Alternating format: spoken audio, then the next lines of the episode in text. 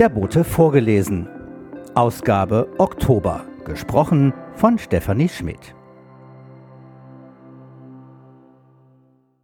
Editorial von Ulrike Zeising. Liebe Borstellerinnen, liebe Borsteller, gemeinsam ist man nicht einsam. Gemeinsam ist man stärker und gemeinsam macht mehr Spaß. Gemeinsamkeiten und Zusammenhalt zu befördern, ist schon immer die DNA des Kommunalvereins in Großborstel gewesen. Seit 1889, seit 133 Jahren. Große Freude also, dass es Tessa Bleier vom Quartiersmanagement Tapenbeker Ufer gelungen ist, mit dem Brückenfest am 3. September ganz viele Menschen aus Neu- und Alt-Borstel, Vereine und Initiativen in die Organisation einzubinden. Und den ganzen Tag des Festes war es rappelvoll. Gefühlt sämtliche Familien mit Kindern zogen von Stand zu Stand, um sich ihre Stempel fürs Gewinnspiel abzuholen. Vom SV Großborstel mit buntem Sportspaßprogramm über die Würstchenbraterei der Feuerwehr bis zum Eisstand, dazwischen Dosen werfen, mit XXL Riesenklötzen bauen, bei den Kickboxern der Combat Lions Schlange stehen, Buttons herstellen, Rätselaufgaben lösen. Natürlich war auch der Kommunalverein vertreten. Patrick Thielen und Uwe Schröder wieselten den ganzen Tag durch die Gegend und interviewten Akteure und Festbesucher über ihre Erfahrungen und Wünsche für das neue und alte Großborstel. Zu hören sind die Ergebnisse in einem Podcast, der ab Oktober wie üblich kostenfrei auf Spotify, Deezer und Co. oder per QR-Code zu hören ist. Aber auch an unserem Stand schrieben Kinder und Erwachsene ihre Wünsche auf Post-it-Zettelchen. Die Kinder wünschen sich mehr Spielplätze, ein Schwimmbad, Rollschuh, Inliner bzw. Skaterbahn, einen weiteren Fußballplatz und eine Leichtathletikbahn, aber auch Sonnenschutz- und Wasserspielplatz auf dem TU-Spielplatz. Die Erwachsenen wünschen sich unter anderem eine bessere HVV-Anbindung, einen größeren Wochenmarkt, eine Kinderarztpraxis, eine weiterführende Schule, mehr Cafés und Geschäfte und lebhaftere Seitenstraßen. Außerdem natürlich viele Wünsche an die Infrastruktur, speziell die Borsteler Chaussee. Hier hatten die Bürger der sogenannten Gesprächsgruppe ein drei Meter langes Transparent aufgehängt, auf dem die Machbarkeitsstudie für die Borsteler Chaussee abgebildet war. Das Interesse und der Informationsbedarf waren wirklich riesig. Und die Wünsche und Forderungen der Besucher finden sich auch hier auf beeindruckend vielen Post-its. Darum haben wir die Gesprächsgruppe mit ihrem Transparent und den Ergebnissen der Forderungen kurz entschlossen zur Mitgliederversammlung des Kommunalvereins am 14. September 22 eingeladen. Auch dort großes Interesse und engagierte Diskussionen. Aber was wäre ein Fest ohne Musik? Hip-Hop, Rap, Singer, Songwriter. Es durften sich viele Musiker auf der Bühne präsentieren. Fazit, ein wirklich gelungenes Fest, das seinem Namen alle Ehre machte und eine Brücke geschlagen hat zwischen Neu- und Alt-Großborstel. Wir freuen uns sehr über diese Bereicherung in unserem Dorfleben und werden am 27. August 2023 Neu und Alt beim Stadtteilfest begrüßen, das nach drei Jahren Corona-Pause auf jeden Fall wieder stattfinden soll. Herzlich, Ihre Ulrike Zeising.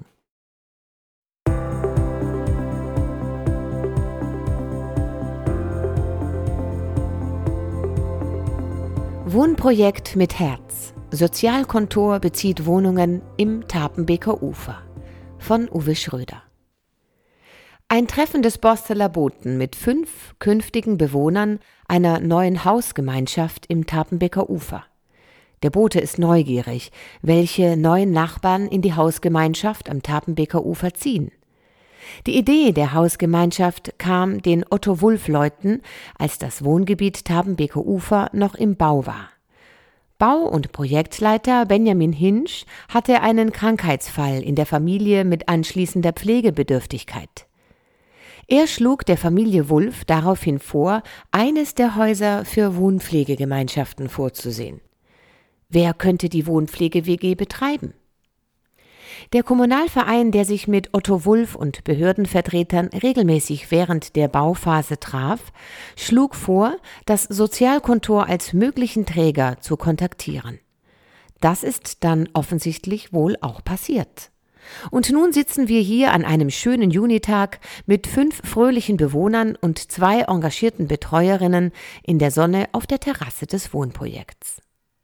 Kerstin Weihrauch, 60, ist Beschäftigte des Sozialkontors und vorgesehene Leitung für die Häuser 2e, 2b und 2d in der Gerd-Markus-Straße. Die Bewohner sind geistig behinderte Menschen, die in Wohngemeinschaften mit Assistenz betreut werden können. Insgesamt 21 Bewohner und Bewohnerinnen werden hier ab 26.09. wohnen, erklärt die Pädagogin, die einige aus dem Quartiersgremium Tapenbeker Ufer kennen. Es sind Menschen, die im Alltag je nach Leistungsgrad Hilfe brauchen, aber ansonsten so weitgehend wie möglich selbstständig leben. Die meisten haben vorher im Haus Trillup gewohnt, einer Altbauvilla in Bergstedt, die die Menschen mit ihren vielen Treppen und mit ihrem Renovierungsbedarf immer mehr einschränkte. Die Bewohnerinnen und Bewohner leben nun in Zweier-, Dreier- oder Fünfer-Wohngemeinschaften.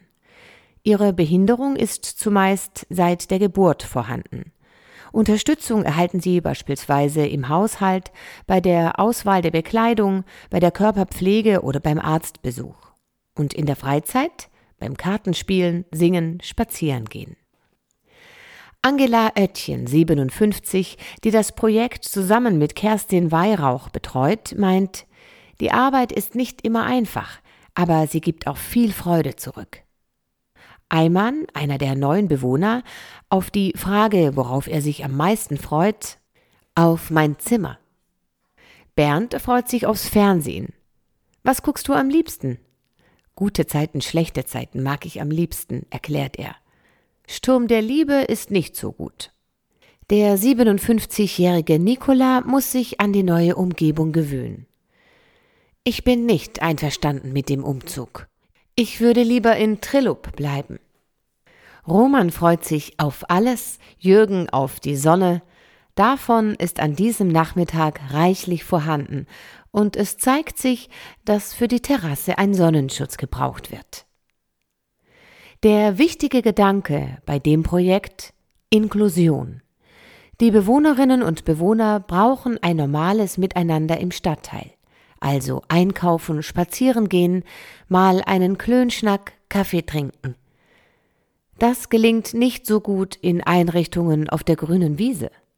Insofern bietet das Tapenbeker Ufer sehr gute Eingangsvoraussetzungen.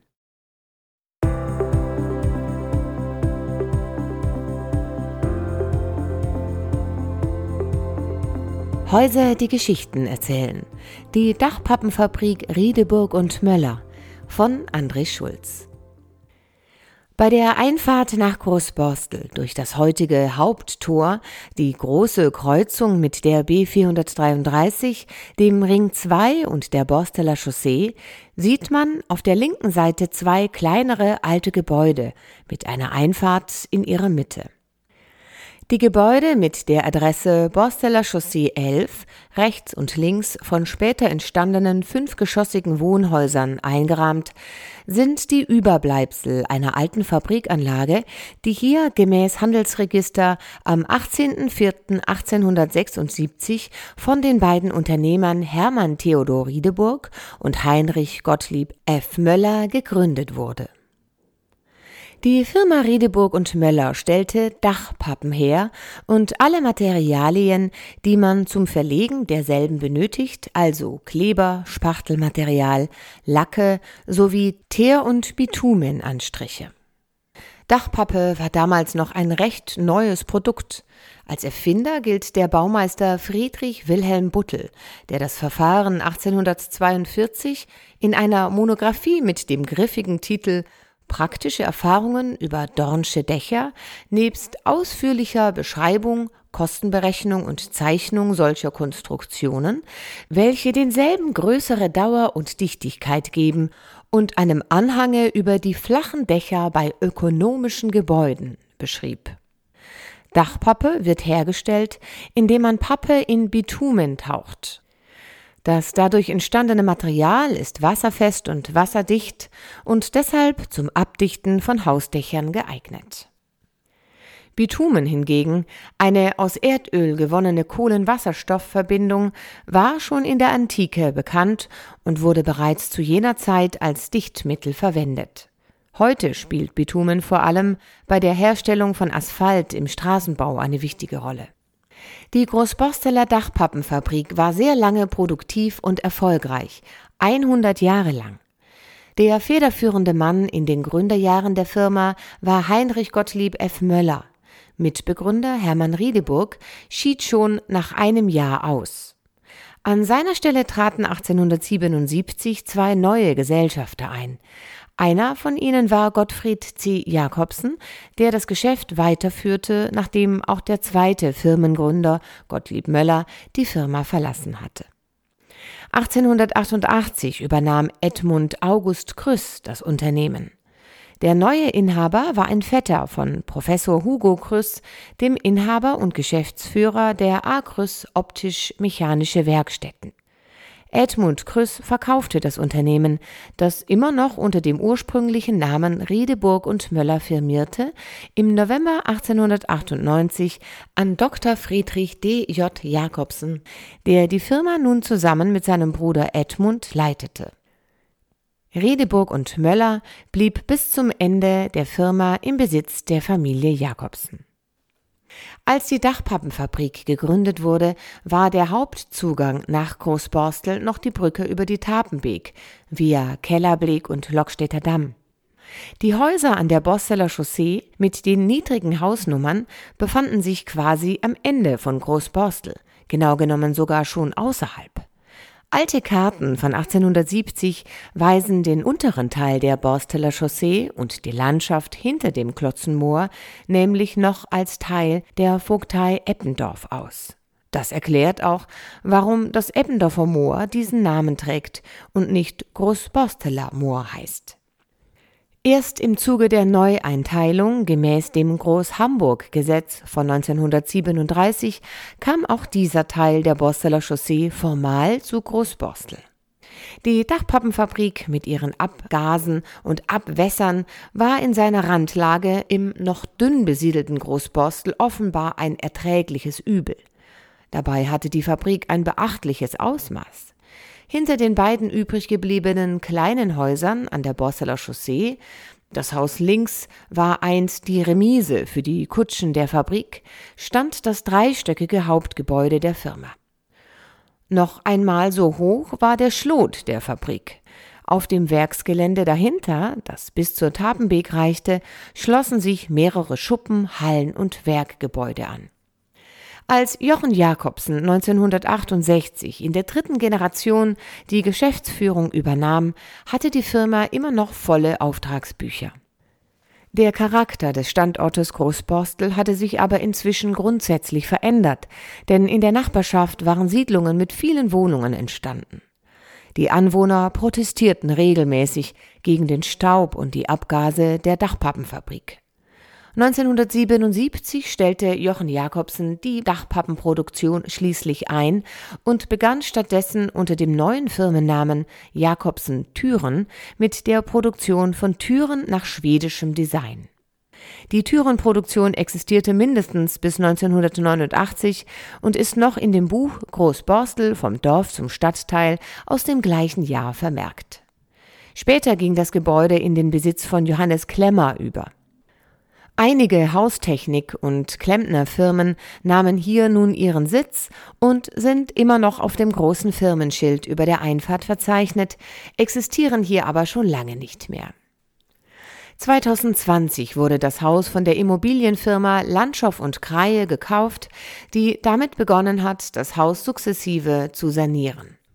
Im schon modernisierten Gebäudeteil über der Einfahrt, in dem das Rad einer alten Zugwinde an die alte Fabrik erinnert, zog Söntke Wisser mit seiner Deutschlandvertretung eines italienischen Kaffeeautomatenproduzenten ein.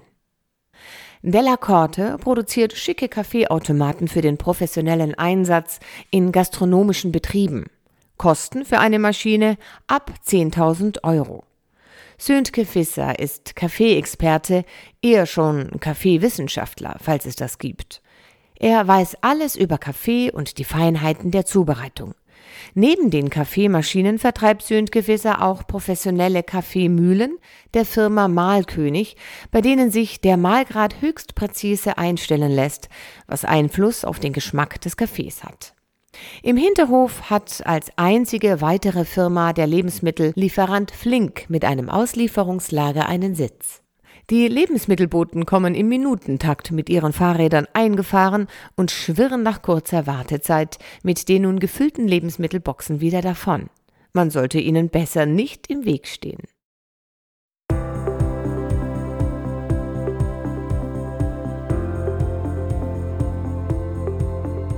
Enter the Forest. Ein Fotobuch von Alexandre Miguel Maya von Uwe Schröder.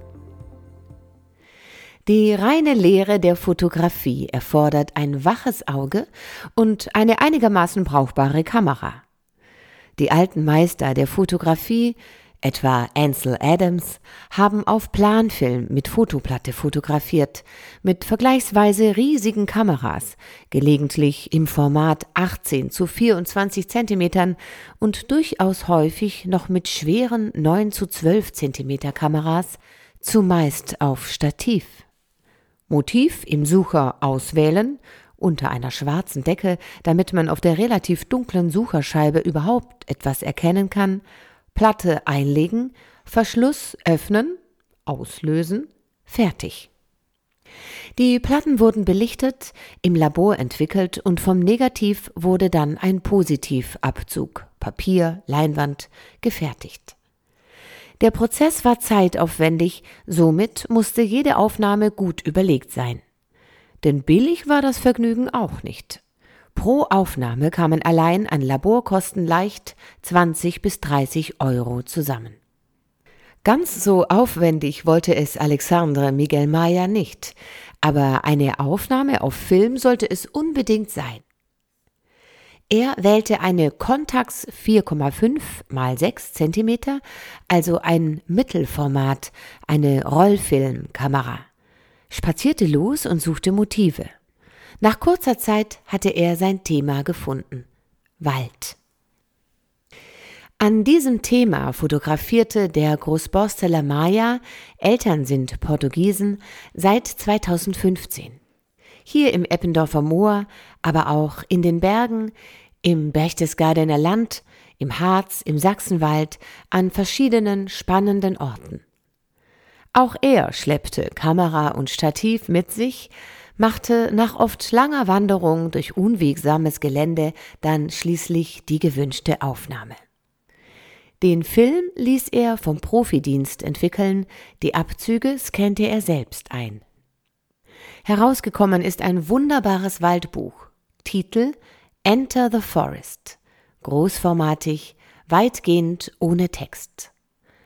Ein Buch zum Wald genießen etwas für lange Abende im Winter, zum Träumen, zum Reisen planen. Enter the Forest ist zu haben unter retrolux.de.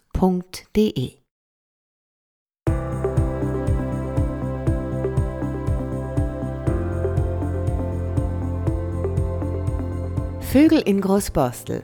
Der Sperber von Michael Rudolph. Noch vor wenigen Jahrzehnten war dieser kleine Greif ein reiner Waldbewohner.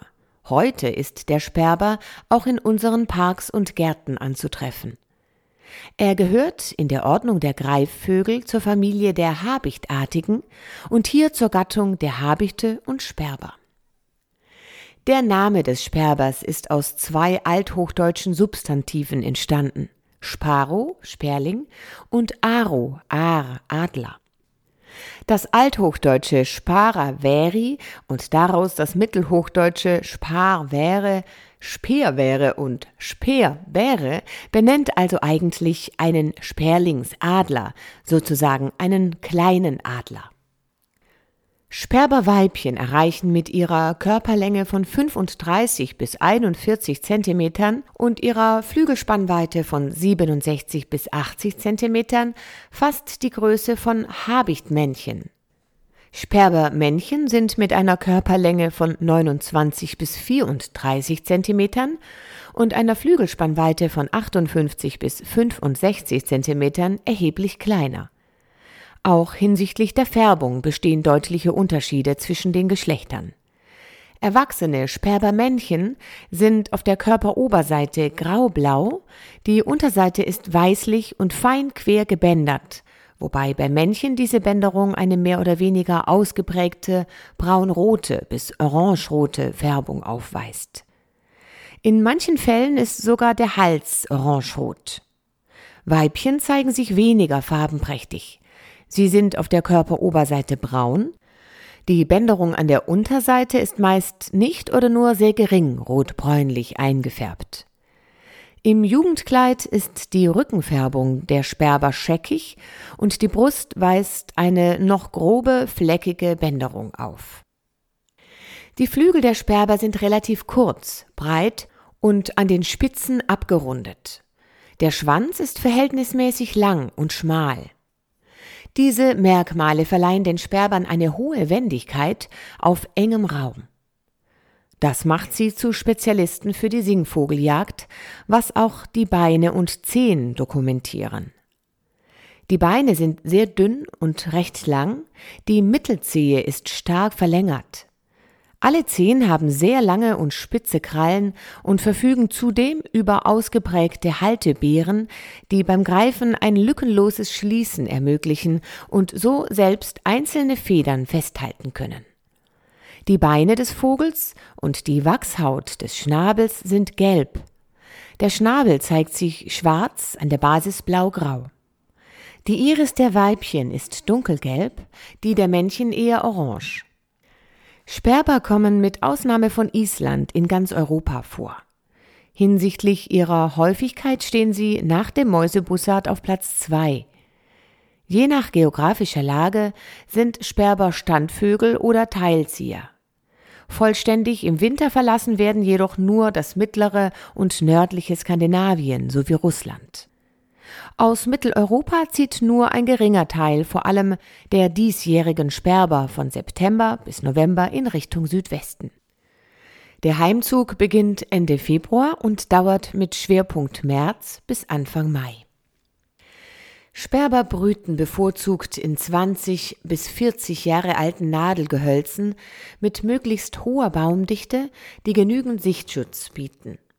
Dementsprechend ist auch in Hamburg der Lebensraum des Vogels gekennzeichnet durch gehölzdominierte Strukturen wie Wälder, Birkenbruchwälder, Grünanlagen und Gärten mit vielen Bäumen. Während Anfang der 1980er Jahre der Bestand an Sperbern in Hamburg mit 10 bis 12 Brutpaaren angegeben wurde, beträgt er heute zwischen 80 und 100 Brutpaaren. Der Bestand wird allerdings zunehmend durch die wachsende Anzahl an konkurrierenden Habichten in unserem Stadtstaat gefährdet. Sperber jagen ihre Beutetiere, überwiegend kleine Vögel bis zur Größe von Tauben, in bodennahem Flug oder von einem versteckten Ansitz aus in einer kurzen, schnellen Verfolgung, entweder in Bodennähe oder auch durch alle Vegetationsschichten bis in die Baumkronen. Dabei sind sie äußerst wendig, können die Flugrichtung fast im 90-Grad-Winkel ändern und sich in der Luft um bis zu 180 Grad drehen. Diese Verfolgungen, auch in Sträuchern, Hecken und sogar Gebäude hinein, gehen so blitzschnell vonstatten, dass das menschliche Auge sie kaum erfassen kann. Die Beutetiere werden mit den Fängen gegriffen und die Krallen so lange tief in die Beute gebohrt, bis diese sich nicht mehr bewegt. Zusammen mit seinen relativ langen Beinen ermöglicht diese Jagd- und Tötungsmethode dem Sperber das Fangen von vergleichsweise großen und wehrhaften Beutetieren, zu denen neben hauptsächlich Vögeln auch Mäuse, Fledermäuse und kleine Reptilien gehören. Männchen erbeuten Vögel bis maximal Amselgröße, Weibchen können Vögel bis zur Größe von Eichelhähn und sogar Tauben schlagen.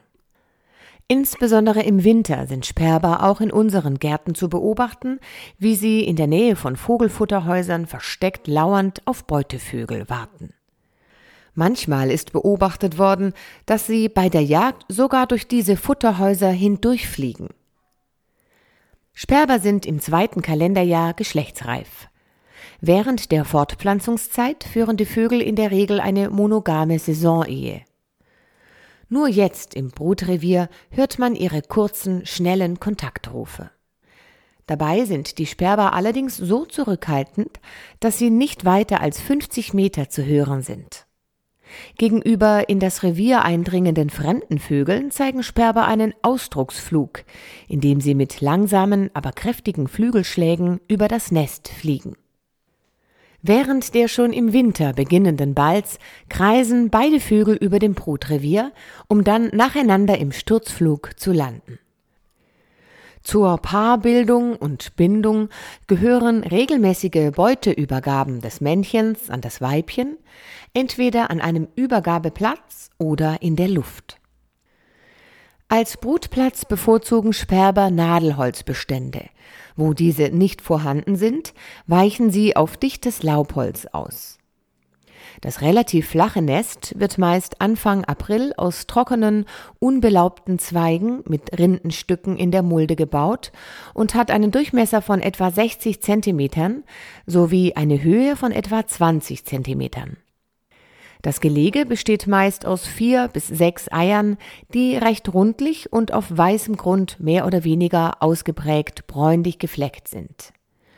Sowohl während der 33 bis 35 Tage dauernden und nahezu ausschließlich vom Weibchen geleisteten Brut, als auch während der ersten Nestlingszeit sorgt das Männchen für die Nahrungsbeschaffung. Die Jungen bleiben etwa 30 Tage im Nest, können aber schon ab etwa dem 25. Tag bei Gefahr abfliegen. Noch zwei bis drei Wochen halten sie sich dann in der Umgebung auf und werden dort von den Eltern gefüttert.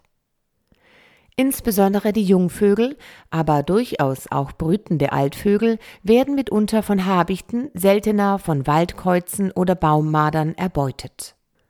Sperber wurden ungefähr ab Mitte des 19. Jahrhunderts als Niederwildschädlinge und auch zum Schutz der Singvögel intensiv bejagt. Noch Anfang des 20. Jahrhunderts zahlte sogar der Deutsche Bund für Vogelschutz Abschussprämien. Dennoch war der Bestand zu der Zeit nie gefährdet. Erst ab etwa 1955 brachen die Bestände großflächig in West- und Mitteleuropa ein, verursacht durch Vergiftung mit dem Pestizid DDT, das sich in der Nahrungskette Insekten, Singvögel, Sperber stark anreicherte und zu massiver Beeinträchtigung der Fortpflanzung führte. Auch das als Pestizid eingesetzte Dildrin spielte in diesem Prozess eine erhebliche Rolle. Beide Pestizide verursachten ab 1955 das völlige Verschwinden des Sperbers im landwirtschaftlich genutzten Flachland. Mit dem schrittweisen Verbot des DDT in Westeuropa ab 1972, in der DDR ab Mitte der 1980er Jahre, erholten sich die Bestände schließlich. Sperber können bis zu 15 Jahre alt werden. Ihr Bestand gilt heute in Mitteleuropa als nicht gefährdet. In der Kultur ist über Sperber wenig zu finden. In dem Lied Der Sperber wird der Ritt eines Falkners mit einem Sperber auf behandschuhter Hand beschrieben. Der Mann löst die Kappe und das Band, lässt den Sperber fliegen und hofft, dass dieser einst aus weitem Land zurückkehrt. Wesentlich bekannter ist das Kinderlied Ein Vogel wollte Hochzeit machen, in dem auch dem Sperber eine Rolle zugeteilt wird. Ein Vogel wollte Hochzeit machen in dem grünen Walde, Fideralala, Fideralala und so weiter. Die Drossel war der Bräutigam, die Amsel war die Braute, der Sperber, der Sperber, der war der Hochzeitswerber.